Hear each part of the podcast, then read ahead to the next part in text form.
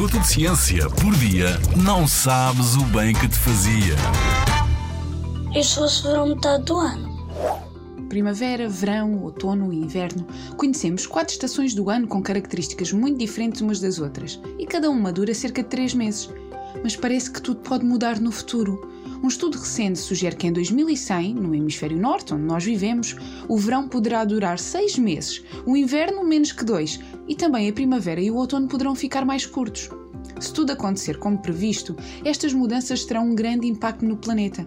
Podem alterar a agricultura da qual dependemos e também o comportamento de diversas espécies. As ondas de calor, as tempestades e os incêndios poderão aumentar, representando grandes riscos para a humanidade estas mudanças afetam o planeta inteiro, dos seres mais pequeninos aos maiores, e são resultado das diversas alterações climáticas. Por exemplo, com o aumento da temperatura, os mosquitos tropicais que transportam vírus e que preferem temperaturas mais elevadas poderão chegar a regiões onde agora não existem e levar consigo doenças que podem transmitir aos humanos.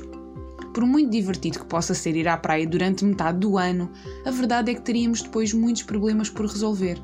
Para reduzirmos ao máximo o nosso contributo para as alterações climáticas e evitarmos as mudanças nas estações do ano, temos de reduzir as nossas emissões de carbono sempre que possível. De uma forma geral, o segredo é um: consumirmos menos. Na Rádio ZigZag, há ciência viva, porque a ciência é para todos.